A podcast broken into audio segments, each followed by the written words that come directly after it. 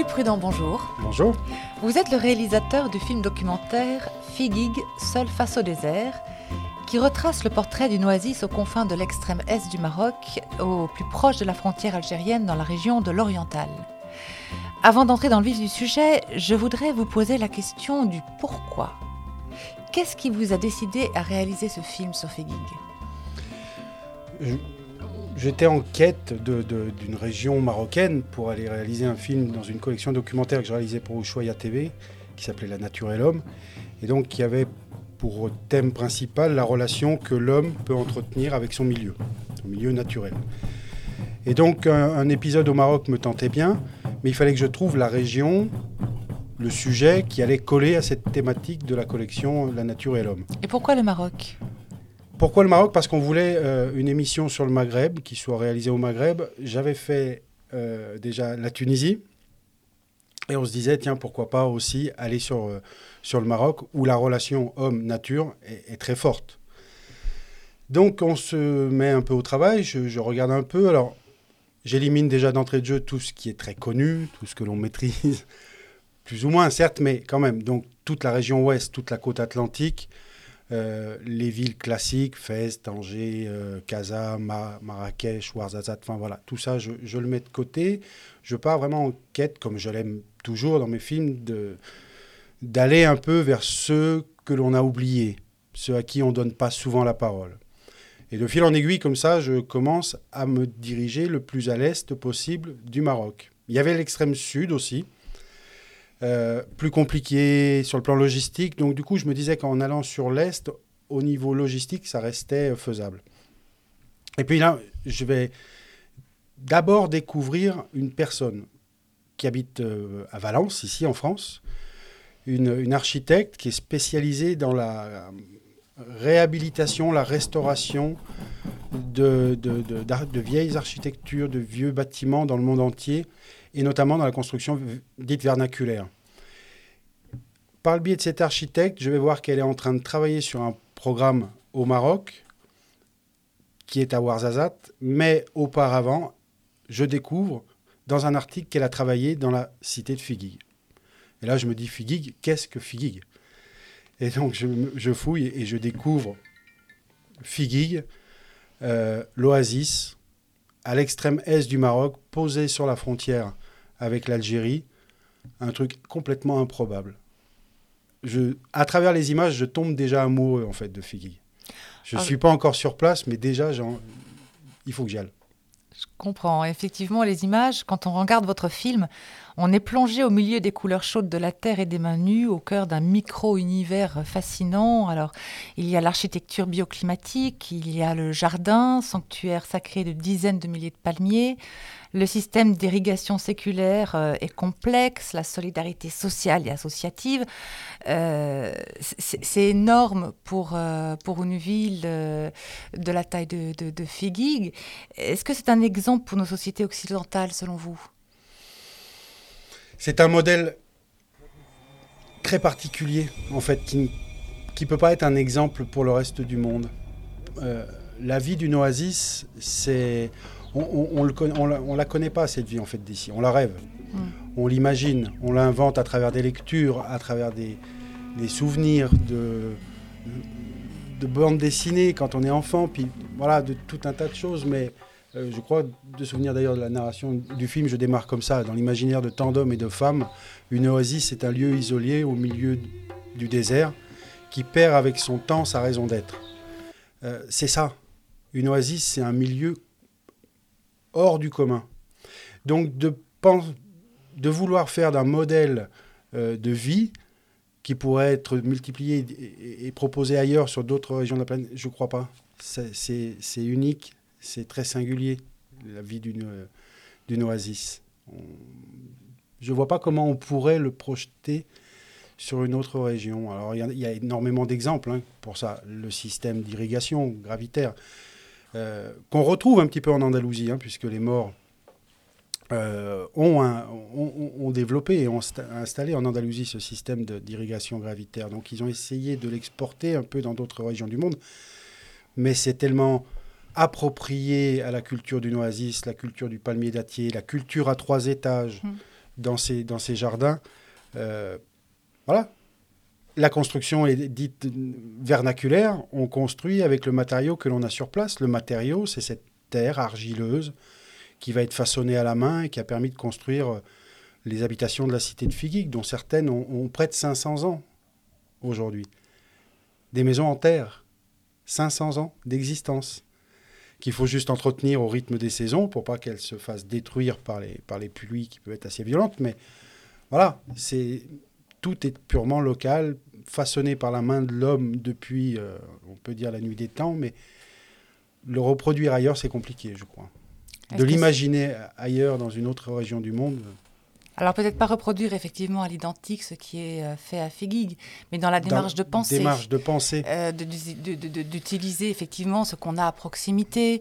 Euh, ce sont des, problématiques très actuelles. Ça, ce sont les problématiques actuelles, et bien sûr, on, le voit dans différentes régions rurales, principalement, hein, de, aux quatre coins du monde, mais c'est ça, c'est la façon de penser, oui, c'est faisable. Mais il faut changer de modèle de société, modèle de vie. Tout à fait. À Figuig, on peut fonctionner comme ça parce qu'on prend le temps. Dans le désert, il faut prendre son temps. Si on veut aller plus vite que les éléments, euh, dans le désert, on se confronte à des éléments qui, ma foi, vont vite vous rappeler à l'ordre. Oui, là, il y a une totale dichotomie, effectivement, entre l'homme du désert, comme vous le dites si bien dans votre euh, reportage. Euh, l'homme du désert, du temps, il en a. Il en a. L'homme moderne, euh, il, il oublie le temps. Il court après. Il court après, exactement. En permanence. Donc, oui, la façon de penser, la façon de, de, de, de construire un, un, environnement, on peut, bien sûr, le, le, le, retrouver ailleurs, mais il faut changer son mode de vie, il faut changer son système. Tout à fait. Alors il y a un extraordinaire enchevêtrement de préoccupations ancestrales euh, dans votre film d'une part et complètement actuel d'autre part, comme on vient de, le souligner. Je pense par exemple au regard de certains habitants sur la nécessité de préserver leur mode de, de culture agricole et d'irrigation, croisé à des préoccupations d'actualité telles que les bouleversements d'ordre climatique, migratoire et démographique, et le tout avec une lucidité et une philosophie déconcertantes. Ainsi, selon un ancien de la ville qui se dévoile à votre caméra, euh, je cite Aujourd'hui, les jeunes ont vu leurs ambitions changer. Ils se détachent de plus en plus de la palmeraie, c'est légitime. L'être humain est poussé à explorer toujours plus. Alors, quand on connaît les difficultés liées à leur lutte pour préserver l'oasis et la palmeraie, c'est une sacrée leçon de vie, ça. Et oui, mais ça rejoint ce qu'on disait juste avant. Mm. C'est bien sûr comment euh, aujourd'hui réinventer un peu une société pour qu'elle puisse continuer à vivre avec ce qu'elle a autour d'elle. Pour l'instant, je crois que malheureusement, la solution, on l'a pas. Hein. Non. Et, eux ne l'ont pas non plus, ils la cherchent. Euh, l'exode rural existe à Figuig. Alors il y a un phénomène quand même de retour, quelques années plus tard. On en a rencontré Youssef, la personne qui s'occupe de, de replanter euh, des palmiers dattiers, de construire cette barrière verte qui stoppera l'avancée du désert, euh, est un exemple parfait. Il a quitté la cité de Figuig à l'issue de ses études pour aller euh, pour se lancer dans les activités touristiques, monter une agence touristique. Et puis, euh, des années plus tard, quand il a eu bien réussi sa vie, il est revenu. Mm. Figuig, il y a ce phénomène-là. On revient toujours à Figuig. Il y a une expatriation forte, il y a une diaspora qui existe et qui envoie toujours des ressources, financières principalement, hein, à Figuig on est attaché, il y a un lien qui reste et qui est très fort pour les Figuigui, même quand ils sont euh, loin de la cité. Maintenant, comment euh, assurer la pérennité de la, cité? C'est là-dessus que c'est compliqué. C'est ce que voulait dire Kader dans son intervention en disant les jeunes pensent aujourd'hui à autre chose. Oui, c'est comment on peut faire en sorte que cette jeunesse-là profite à la cité de Figuig, mais profite de façon à faire perdurer la vie. Parce que dans une cité euh, oasienne comme Figuig, ce qu'il faut bien comprendre, c'est que le palmier dattier, c'est la vie. Si on n'a plus cet euh, écosystème vert qui est, sous la protection du palmier dattier, la chaleur, le climat fait que la vie devient impossible. Donc il y a l'eau qui est là, bien sûr, à Figuig, et ça c'est une richesse énorme. C'est grâce à cette eau qu'ils ont pu euh, développer ces jardins. Mais il faut de la main il faut de la main-d'œuvre, il faut la main de l'homme pour pouvoir continuer à assurer cette, euh, cette activité agricole notamment, mais qui permet à l'homme de vivre. Et c'est là-dessus où ils n'arrivent pas à trouver encore euh, l'équilibre pour que la jeunesse reste, qu'elle continue à exploiter les terres agricoles, les, les, jardins, pour assurer la vie et continuer à, faire en sorte que Figui euh, existe. Et il y a beaucoup de bienveillance dans ces propos par rapport à cette jeunesse. Il y a pas de, on sent pas de rancœur, en tout cas chez les habitants. Il y, a une, il y, a une, compréhension euh, qui est, du, qui, est extrêmement moderne. Extrêmement moderne, oui. Ils, disent c'est normal, c'est l'évolution de, de, de, l'humanité. quoi. L'homme est ainsi fait. Il veut toujours euh, grandir et c'est très bien, il veut évoluer. Et donc la jeunesse figuienne aujourd'hui veut évoluer. Euh, ils sont confrontés à un problème, bien sûr, Ils sont isolés de tout. Ils sont à l'extrême est du pays, dans une petite poche, une enclave posée sur la frontière algérienne. Ils sont loin de tout pouvoir la région de l'Oriental est dirigée par la, région de Oujda, euh, où tout, tout s'organise là-haut. Ils sont à plus de 500 km ou 500 km à peu près de Oujda. Euh, de Kaza et de, et de Rabat, j'en parle même pas. Il y a un monde entre les deux. Donc, ils sont un peu les oubliés du pays. Donc, les jeunes n'ont pas accès à beaucoup d'études, ils n'ont pas accès à beaucoup de... le, champ d'activité est assez réduit. Donc, s'ils veulent se développer, s'ils veulent se construire, s'ils veulent améliorer leur quotidien, à un moment, effectivement, ils sont obligés de partir, de quitter Figuille. Sur place, l'activité aujourd'hui, c'est l'activité agricole principalement et la culture du palmier dattier, les dates. Ça, c'est voilà l'activité économique de Figuille repose principalement là-dessus. On a un petit peu, mais c'est vraiment anodin d'activité touristique. Mais je ne sais pas combien il peut y avoir de touristes par an, mais c'est ridicule, j'ai envie de dire. Il y en a vraiment peu et en même temps, ils n'ont pas une capacité d'accueil. L'eau est rare, il faut en prendre soin. L'écosystème oasien est très fragile. Il ne faut pas faire n'importe quoi. Si on envoie du tourisme de masse dans une région comme celle-ci, on peut tuer euh, l'écosystème. Donc ça, c'est pas quelque chose d'envisageable. D'ailleurs, eux-mêmes le reconnaissent, hein, parce qu'ils sont parfaitement connectés au, reste du monde. Ils savent comment, comment, qu'est-ce qui se passe quand on fait euh, venir un, tourisme de masse. Donc ça, ils ne le veulent pas. Bref, voilà, ils sont assez limités dans les possibilités de, d'émancipation pour les jeunes. Oui. Euh, d'ailleurs, vous montrez que c'est, c'est, exactement ça. Vous montrez que cet ensemble de, de savoir est fragile, menacé par la pression démographique, les flux migratoires, le risque naissant de la contamination des eaux. Euh, naissant simplement, ce qui est quand même assez extraordinaire euh, dans un, monde où globalement euh, ce problème est, est, déjà en train de se passer et bien, bien entamé. Bien entamé. voilà. C'est vrai qu'on a encore une eau à peu près préservée à Figues, mais on y constate effectivement que certains produits commencent à, être présents dans, dans les eaux, pas seulement de surface, mais en sous-sol. Tout à fait, avec les lessives, les détergents. Exactement. Et, et, à, tout ça s'ajoutent les problèmes liés au climat. Euh, donc pour autant, la force et la ténacité des hommes du désert est omniprésente dans votre, dans votre reportage. Elle s'organise socialement, mais aussi au niveau politique autour euh, du projet panafricain La Grande Muraille Verte. Euh, quel est d'après vous l'avenir de Figui, de comment, comment le voyez-vous? Je le, je le, vois bien en fait, parce que euh, ce que j'ai parfaitement compris, ce que j'ai vraiment ressenti et qui est très très fort sur place, c'est l'attachement euh, des générations de Figigi, même les plus jeunes, à cette terre. On parlait de la diaspora, euh, même en France, ici, il y a des associations de, liens, enfin d'amitié entre la diaspora et, et Et, et tous, tous, tous le disent, un jour je retournerai à Figuille. Et on voit effectivement, moi quand, j'ai, quand il y a eu le tournage, là il y a eu le festival euh, international des, des peuples oasiens à Figuille qui, qui, invite et qui regroupe de nombreuses oasis du Maroc, mais pas seulement, ils invitent aussi des, des communautés étrangères qui tous sont confrontés aux mêmes problématiques, le monde oasien. Et euh, j'ai assisté à deux, quelques euh, conférences, quelques réunions, mais on sentait qu'il y avait quelque chose de propre à Figuig, c'était cet attachement qu'ont les hommes à, ce lieu. Donc je suis assez confiant parce que je sais qu'ils vont revenir tour à tour et, je sais qu'ils savent ce qu'il faut faire. Ils, ils la connaissent, cette cité. Ils connaissent leur jardin. Ils savent comment il faut s'y prendre. Le projet de barrière verte, lui, il est indispensable. L'avancée du désert, aujourd'hui, euh, certes dans cette région, mais pas seulement, hein, au Niger, euh, dans de nombreux pays euh, euh, qui bordent le Sahara, la zone saharienne, euh, l'avancée du désert est, un fait.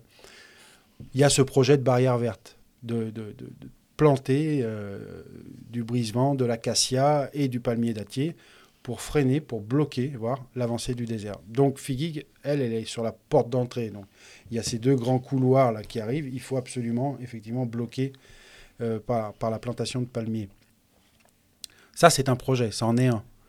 Mais le cœur de Figuig, c'est lui aussi qui doit être entretenu. Les jardins, euh, la reconstruction des maisons, l'entretien de ces vieilles maisons en, construction dans, en terre, de, terre crue. Alors on voit justement que c'est un problème l'entretien de ces vieilles maisons euh, entières crues, euh, des, des- des pressions euh, sociales parce qu'il y a des problèmes de propriété en indivision, Exactement. euh, des gens qui refusent de céder leur, leur terre, leur habitat, et des maisons du coup qui tombent à l'abandon. qui tombent à l'abandon et qui donc tombent, tombent en ruine, bien sûr, parce que ces maisons traditionnelles en terre crue, ben, elles sont très bien construites. Il y a un savoir-faire, encore une fois, qui est, qui est vraiment local.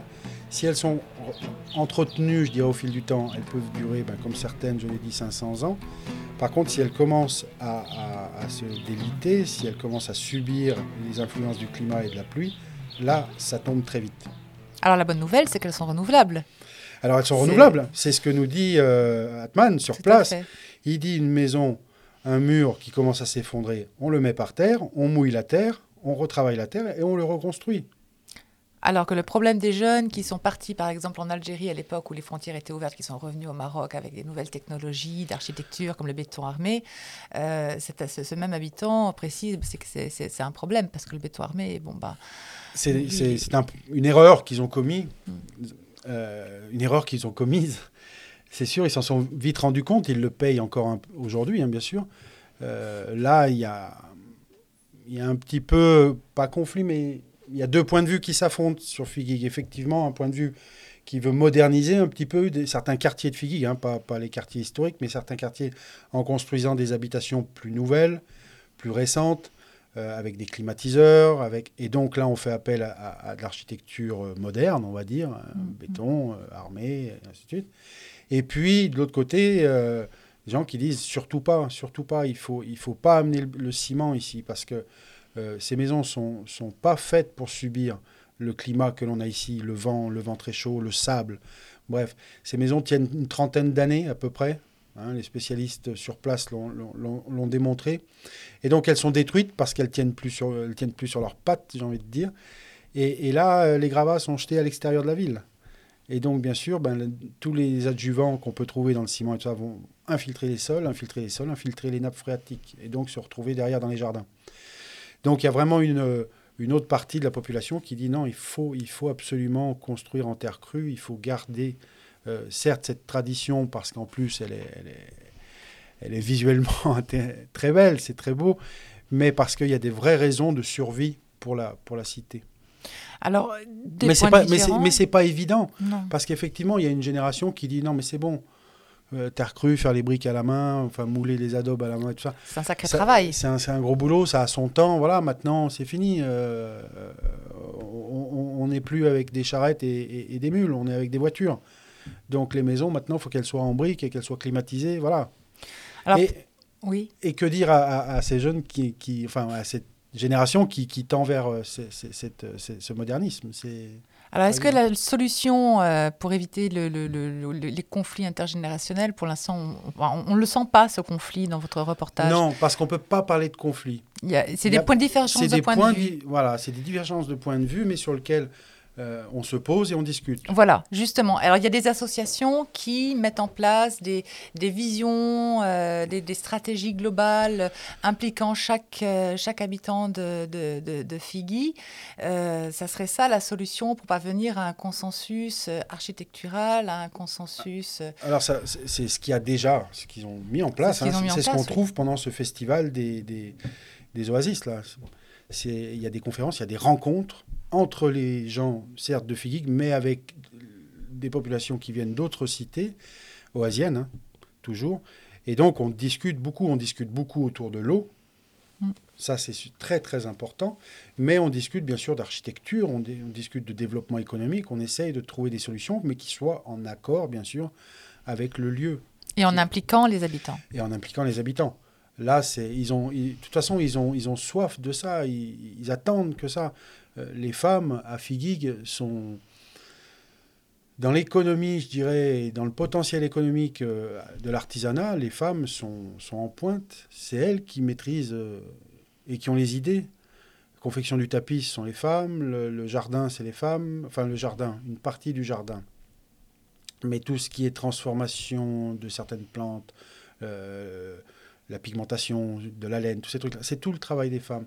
Et c'est elles qui vont jusqu'à l'aboutissement du produit fini, des produits artisanaux. Euh, là, il y a un vrai potentiel aussi. Mais malheureusement, elles n'arrivent pas à avoir un, réseau de distribution qui puisse leur assurer euh, un flux de distribution courant euh, qui permettrait d'amener des ressources financières régulières. D'autant plus que c'est l'homme qui travaille, je crois. Dans, dans, la, dans l'esprit collectif. Oui, collectif, mais la femme a vraiment sa place dans la cité. Il y a une un fonctionnement qui est particulier, qui est propre à Figui d'ailleurs. Hein. Ils le reconnaissent eux-mêmes. Hein. Euh, et la place de la femme a une place particulière à Figui. Elle a ses coins réservés dans, la, dans, dans, les quartiers. Des coins où les hommes ne vont jamais. Comme celui où elles cardent la laine, elles font tout ce travail-là. elles sont entre elles. Et, c'est elles qui produisent, là, c'est elles qui travaillent. Et elles ont le fruit de leur propre production. Qu'elles ont, euh, elles sont prêtes à distribuer. Elles se sont constituées en association. Il y a je crois qu'il y a près de 110 associations euh, à ah, C'est incroyable, hein le tissu associatif à Figuig est juste impressionnant. Euh, et pour une grosse majeure partie, ce sont des associations de femmes. Intéressant. Incroyable. Et donc, euh, elles, ont le, savoir-faire, elles ont la matière, elles sont, prêtes à, elles sont prêtes à, à travailler, à, produire de l'artisanat et à le distribuer. Mais le réseau de distribution, il n'est pas là. Il n'est pas là et on n'arrive pas, ils ne savent pas, ils ne trouvent pas la solution pour le mettre en place. Et quels sont ces freins d'après vous? L'isolement, déjà, il faut y aller. Il hein. faut aller à Figuig, il faut aller jusque dans cette région. Donc l'isolement est un premier frein. Les voies de communication, on n'a que la route. La liaison euh, aérienne qui existait avec la ville la plus proche a été fermée. Je ne crois pas qu'elle est rouverte. La, la liaison ferroviaire, je crois, fonctionne plus non plus. Il faudrait s'en assurer de ça, mais je ne sais plus. Bref, tout passe par la route. la route, c'est une région qui est compliquée. On a la frontière avec l'Algérie, donc on a beaucoup de barrages sur la route. Euh, des contrôles par l'armée, par euh, la police. Voilà, c'est une région un peu sensible, un peu compliquée, et donc tout ça sont des freins un potentiel, potentiel développement économique euh, de l'artisanat de, de Figuig. D'où le titre de votre documentaire qui porte très bien son nom, euh, Figuig seul face au désert. Exactement. Alors, euh, qu'est-ce que vous retenez de ce périple aux confins du Sahara Qu'est-ce qui vous a le plus touché à Figuig Il y a, j'ai plusieurs images. La première, c'est mon arrivée. Parce que quand on arrive à Figuig, en plus, comme si la, la ne se suffisait pas elle-même, il y a une espèce de spectacle qui se passe quand on arrive à Figuig, mais qui est digne d'un grand, de grand film hollywoodien. En fait, on, monte une espèce de colline, on passe par un col où là, il y a le barrage de police d'entrée de, la cité. Donc on est bloqué là, on, on doit expliquer ce qu'on vient faire et pourquoi, et ainsi de suite. Et il est un petit peu en amont de ce col. Donc là, on est arrêté, on sent que derrière ce col, il, va se passer quelque chose, mais on ne sait pas quoi encore. Et là, on reprend la voiture et on passe ce col, et là, on découvre en contrebas euh, un océan vert. C'est la cité de Figuig. Là, on est obligé de on s'arrête, on gare la voiture et on regarde ça, on se dit, bon sang, ça y est, j'y suis, c'est ça. Et je ne le voyais pas si grand c'est très difficile de le rendre euh, réaliste à travers les images ou les photos, tellement c'est vaste, tellement c'est grand. Donc il y a cette image-là qui est gravée et dont je me souviendrai toujours, quoi, ce moment où on passe le col. Puis ensuite, bah, il y a les découvertes euh, de ce mode de vie, toutes ces ruelles embragées juste avec des puits de lumière qui sont là pour amener un peu de lumière, mais on vit pas sous terre, mais on vit à l'intérieur de, cette construction vernaculaire qui est construite et qui est parfaitement euh, très très bien organisée, toutes ces ruelles. On se perd là-dedans, mais c'est délicieux de se perdre dans Figuille. Mm. Euh, on, est, on, veut se perdre. On, veut être perdu. On n'a pas envie d'avoir son chemin tout tracé quand on est dans Figuier. Et ça, c'est l'autre bon souvenir. Et le dernier, ben, c'est bien sûr la, bon, la rencontre avec Kader, euh, Youssef, qui étaient des gens pareils, euh, vraiment adorables. Mais les deux autres forts sur le plan humain, c'est la famille chez qui j'ai été accueilli et chez qui j'ai logé, euh, qui était dingue. Sœur Had, la, la, la, maîtresse de maison, qui me préparait à manger. si j'avais le malheur de traîner dans le quartier toute la journée, j'avais droit à un couscous matin, midi et soir. Vous êtes revenu avec quelques kilos? Ouais, c'est ça. Mais voilà, c'était tellement bon, tellement. Euh, le geste, l'accueil, qui était incroyable. Et puis l'accueil que m'ont réservé, m'a réservé cette association de femmes et qui m'a invité à partager plus qu'une journée, mais des journées avec elles dans les jardins, euh, à travailler euh, la garance pour teindre la laine en rouge, travailler avec l'oignon. J'ai appris qu'on pouvait, avec la pelure d'oignon, on pouvait aussi faire de la teinture rouge. Bref, et puis après, dans, dans, leurs ateliers, où là aussi, on a passé des moments. Euh, c'était assez fort parce que j'étais seul, puisque les hommes qui m'accompagnaient, des Marocains, n'avaient pas accès. Hein. J'étais le seul à être invité. Donc, je ne parle pas le marocain. Et donc, je me suis retrouvé seul au milieu de toutes ces femmes, dans leur milieu secret. Et il n'y avait pas de bruit, pas d'échange, mais l'échange n'était pas oral, mais il, était télépathique, j'ai envie de dire. Tout se passait de façon complètement incroyable. Voilà. Beaucoup de, souvenirs sur le plan humain quand même. extraordinaire.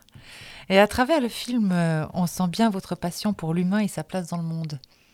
Ben euh, donc j'imagine qu'il faut quand même beaucoup de travail pour en arriver à ce résultat, à faire, à faire, à faire transpirer cette, euh, cette passion qui vous anime dans, dans, dans, dans, vos documentaires Oui, alors...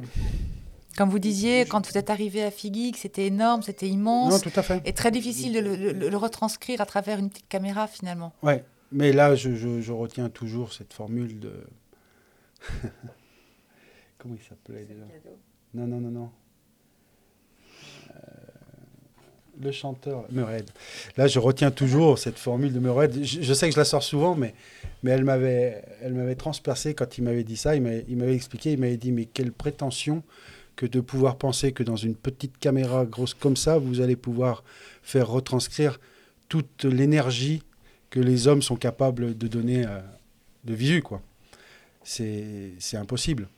Donc c'est vrai qu'on s'attache, on prend du temps, on essaye d'aller à l'essentiel, enfin d'aller à ce qui va permettre de retranscrire au plus juste ce que l'on vit sur place. C'est l'image, c'est le son, ce sont les ambiances, ce sont les témoignages. Voilà, tout ça fait partie de, de, de, la construction du film pour essayer d'immerger le plus possible le, le, public, le téléspectateur dans, dans, ce que nous, on a pu vivre.